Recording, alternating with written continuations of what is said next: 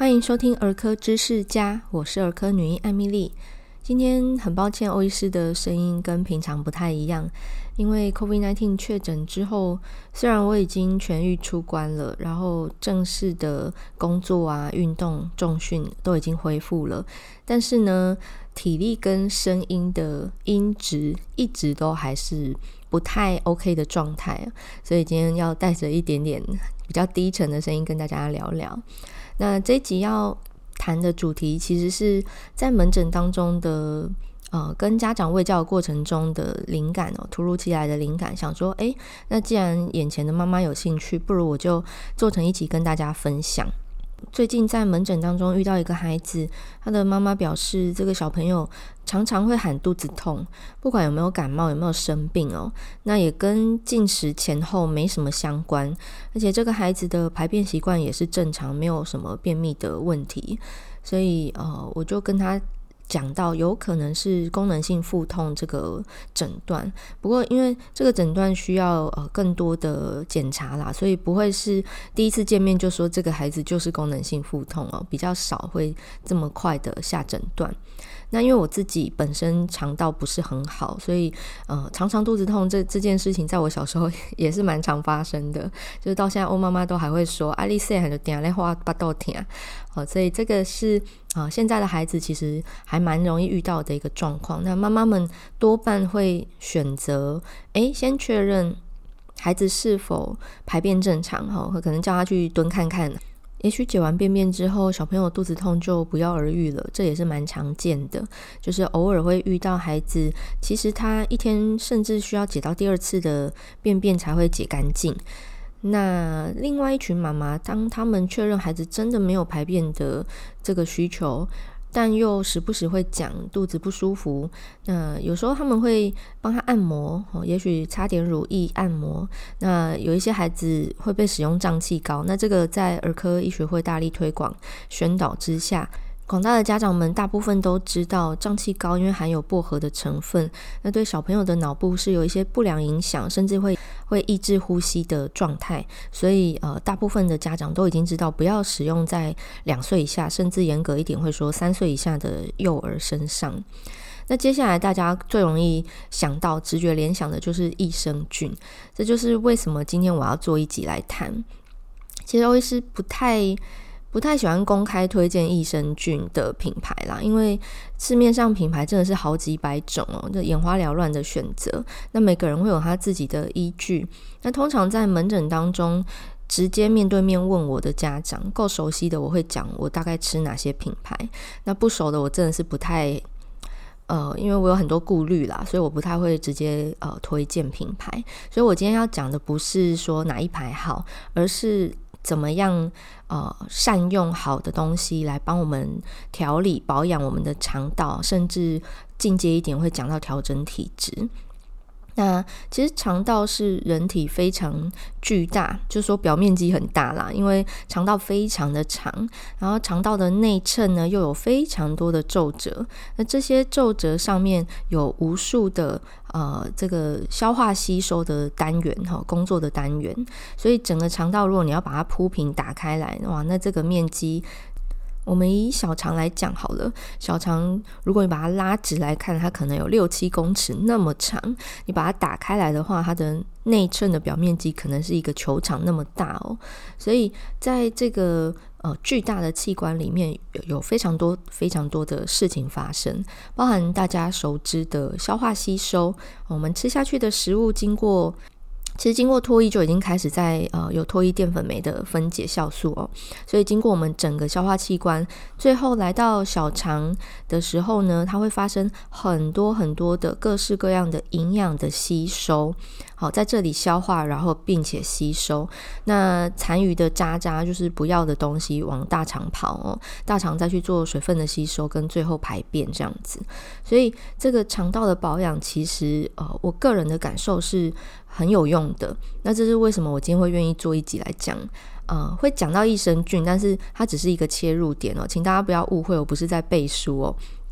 那首先会先讲，呃，既然肠道它很重要的功能之一是食物的营养哈，这个巨量或者是微量营养素的消化跟吸收，那么我们的饮食习惯跟内容，就是我们的饮食结构，就会大大的影响我们肠道的健康。所以这边又要扯一下，我一直每次都会说，我们很啰嗦，老生常谈，会说要均衡啊，要呃定时定量啊，吼，这个其实真的是对我们肠道的本身既有的机能是很好的一个一个一个表现，就是我们正常的饮食习惯，其实就会有正常的消化机能，你的肠道就会是正常的。我这样讲非常的八股，可是它确实在医学上就是如此哦。很多人会问我说有没有什么保养的什么东西可以吃？那我都会先问他的饮食是什么，他的习惯喜好是哪些？也许从里面挑出几个雷，把那些雷拿掉，诶，其实就已经是一种保养了。所以有时候保养现在不是很流行说减法嘛，或者断舍离哈，生活要清理干净，包含的空间跟呃人事物。其实我们的肠道保养也是。我们的饮食结构，如果你不知道怎么样叫健康，你就上网 Google 打“我的餐盘”这四个字，你就会找到国健署给的这个“我的餐盘”，而且它会有一些呃口诀让你去背诵哦。那当中呢，有一个彩色的餐盘图片给大家看，你会发现里面真的是颜色非常的缤纷多彩。那不是说为了给小朋友看，所以缤纷多彩，而是真的我们需要的饮食内容确实就是要多元化、多样化，然后是彩色的，所以也有人会把它称为彩虹餐盘。哦，意思是说，你让你的饮食内容的这个食物，它的样貌是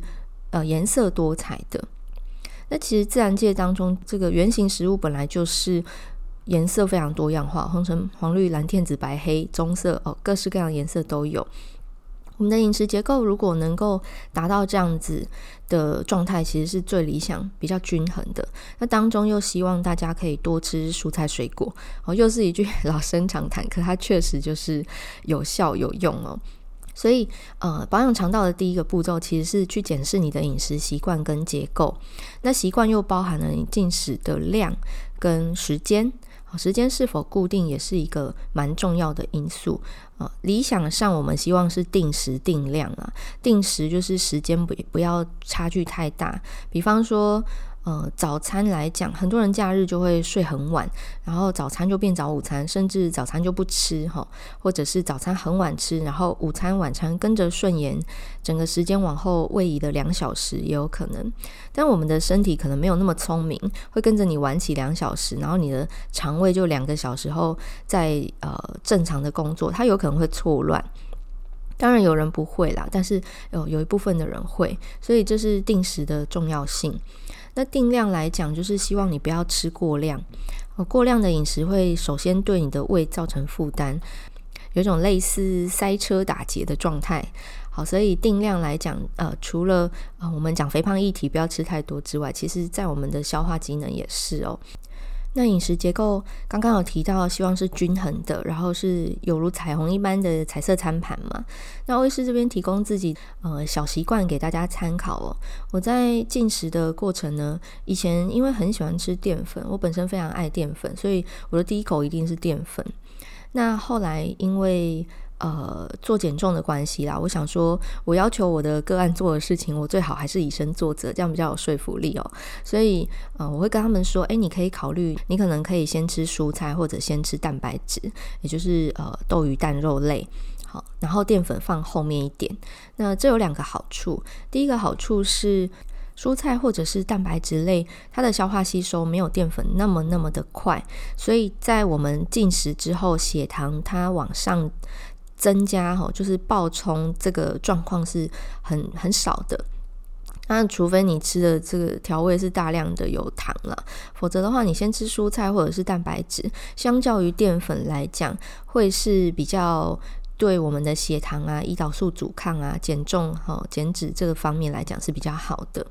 那第二个好处是，通常蔬菜类或者是蛋白质类比较需要咀嚼，你就要咬咬咬。好，你会认真咀嚼的话，你的大脑会比较容易感受到饱足的讯号，那你就不容易吃过量。所以饮食的结构里头，除了均衡之外，进食的顺序也许也是大家可以参考的。好，那这个饮食的习惯与结构呢，就先谈到这边哦。接下来第二段要跟大家谈谈，我刚刚提这个功能性腹痛，或者是大家比较熟悉的词，也许是肠燥症这个名词哦。那功能性腹痛，它是一个诊断哦。它一般来讲是在描述，呃，小朋友或者大人也有可能有这个状况。它慢性的腹痛，不是天天痛，但是常常发生，而且它超过整，就是通常来到医生面前都是痛很久嘛。一般我们会问家长说：“哎呀，他痛多久了？”那我们会定义超过三个月的肚子痛。那经过我们好好的详细的问诊，然后帮孩子身体检查，甚至是安排一些。些呃需要做的检查检验，然后来厘清有没有什么其他器官生病了，就比如说呃胃溃疡啊，还是大肠怎么样啦，吼等等等这些真正有病的状况先排除掉之后，检查通常呈现就是没有结果，也就是检查秀出来是正常的啦。可是这个肚子痛它确实存在啊，有时候会让家长很困惑，就是他到底是真的在痛，还是他是为了不想上学，他演他肚子痛哦。那这个功能性腹痛在小朋友身上其实并不是太少见了。亚洲的数据，呃，大概六到七个孩子就会有一个有这个困扰。很多时候家长的描述会是已经看很多次医生了，都说没有问题，然后也照过 X 光啊，里面没有积大便啊，然后超音波也没没问题啊，巴拉巴拉巴拉，可能家长真的是已经呃非常的苦恼，然后也求医很多次了，可是都没有一个结果。那呃，所以这就是为什么我刚刚一开始说可能不会第一次就下这个诊断哦。当然有经验的医生可能听完整个病史、整个过程、就医的历程，就可以告诉家长说：“诶，这个就叫做功能性腹痛哦，这个是因为前面已经经历过好几次的就医，甚至是有一些检查了。那为什么会没有生病却肚子痛呢？呃，这个牵扯到我们的神经系统。”刚刚欧医师前面有介绍，我们的肠子非常的长，然后面积非常的大哦。那其实它有自己的一套神经系统在管理，而且通常它就是自主运作，它也不需要你的意识去控制它。说，诶，那个我现在吃饭了，所以胃你开始收缩，然后你还要命令胃的肌肉不用吼，它会自己自动自发的工作。肠子跟胃都是如此。那这套神经系统它虽然是独立运作的，可是呢，它跟我们的中枢神经系统，也就是我们的脑袋，好，它是有这个。双向沟通的神经连接，那这个双向沟通的呃高速公路呢，它会有上对下以及下对上的讯号传递，这个我们叫做肠脑轴，就是 gut-brain axis，英文直翻中文就叫肠脑轴，它彼此会互相影响。那平常我们独立运作的好好的，通常就不会有什么事情。可是呢，当这个双向沟通的肠脑轴有一些状况的时候，就会让人感觉到疼痛的存在，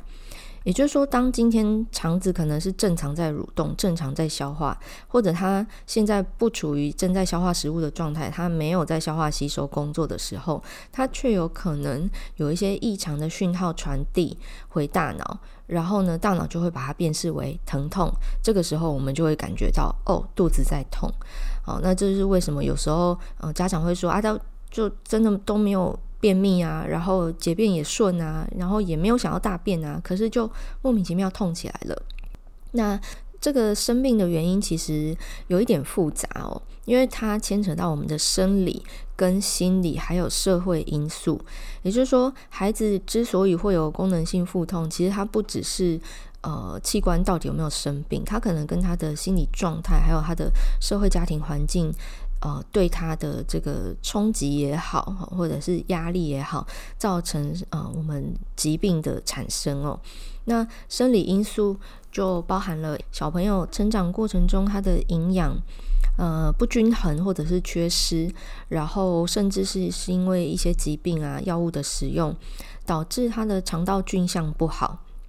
肠道菌相就是我们的肠子里面有非常多的细菌跟我们共生。那细菌有分好菌、坏菌跟中性菌哦，绝大多数是中性菌。那好菌跟坏菌就会呃干涉到我们的肠道运作。当然，大家可以想象，就是坏菌多的时候，你的肚子一定不会太舒服的哦，排便可能就不顺，然后蠕动会异常，那就容易胀气啊、肚子痛啊、恶心啊，或者是动不动就落塞。好，所以肠道菌相不佳是其中一个。第二个是，如果他刚好经历了一个比较严重的肠道感染，比方说在幼儿常见的是，呃，现在正在流行的诺罗病毒，或者这个轮状病毒，甚至是腺病毒，哈，还有其他呃感冒病毒，有时候也会影响肠胃道，造成我们的所谓肠胃炎。那另外就是过敏啊，或者是肠道蠕动的一些障碍的这些疾病。都是呃让幼儿产生这个功能性腹痛的一个生理因素。那心理因素就是大家比较知道哈，家长会猜测的，诶，是不是不想上学哈？这个上学的压力，或者是爸妈吵架和教养冲突，甚至是有一些是受虐儿，他因为受虐产生了很大的心理伤害。呃，那或者是有一些呃焦虑啊啊等等的这些事情哈，影响到他的心理，也会造成他肚子痛。那社会因素就可能，比如说上学，也许呃同学不跟他玩，或者真的有霸凌的现象，甚至是老师的因素都有可能哦。也许他的应对能力不足，以至于让他诶。外出或者是上学，对他而言都是巨大的压力。那在幼儿时期，表达能力又真的是蛮不好的，所以他没有办法很清楚地描述他的压力是什么，他害怕或者他恐惧，他想要逃避或者是让他感觉到焦虑的这个事件或环境，他没有办法很清楚表达。但是最直接也最容易表达的就是肚子痛，所以他会用肚子痛来做主要表现。这都有可能是小朋友功能性腹痛的外在因素。那你会说，嗯，可是假设是同样的老师带哈，那可是有些孩子就不会耶。对，这就是基因因素啦，就你天生生下来会有你的气质哈。那像欧医师自己就很容易紧张啊，所以我也会很容易肚子痛哈。这就是啊，遗传也有影响。那成长过程的一些经历也会有影响哈。啊，以上种种。导致我们的刚刚讲的这个肠脑轴哈，就是 gut-brain axis 这个部分的，嗯，讲神经讯号传导的异常，好了，最终导致我们生理上的一个结果。那这个结果如何带到肚子痛呢？嗯，如果听完想睡觉，你可以快转个 三十秒，快转两次哈。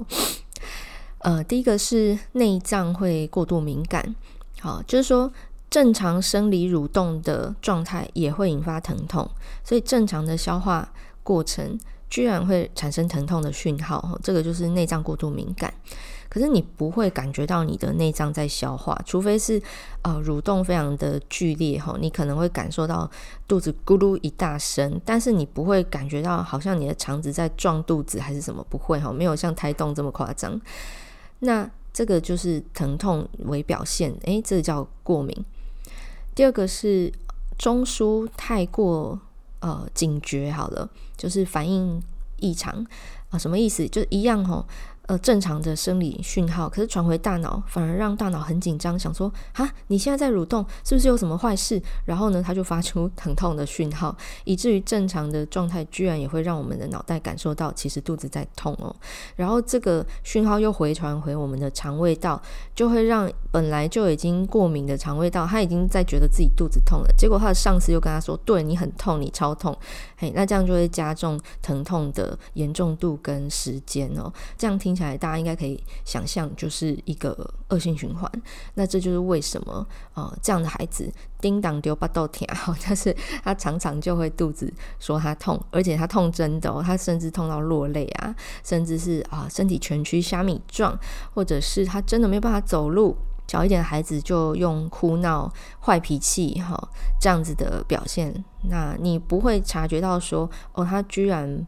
呃。是一个焦虑的表现，或者一个压力的表现，直到他太常发生了，他常常上学要请假哦，然后你带他去大医院，也许儿童肠胃科做检查，甚至有吃药，可是呢都没有改善，那最后才会被呃看是哪一个医生遇到最后的状态，告诉你说这个叫功能性腹痛。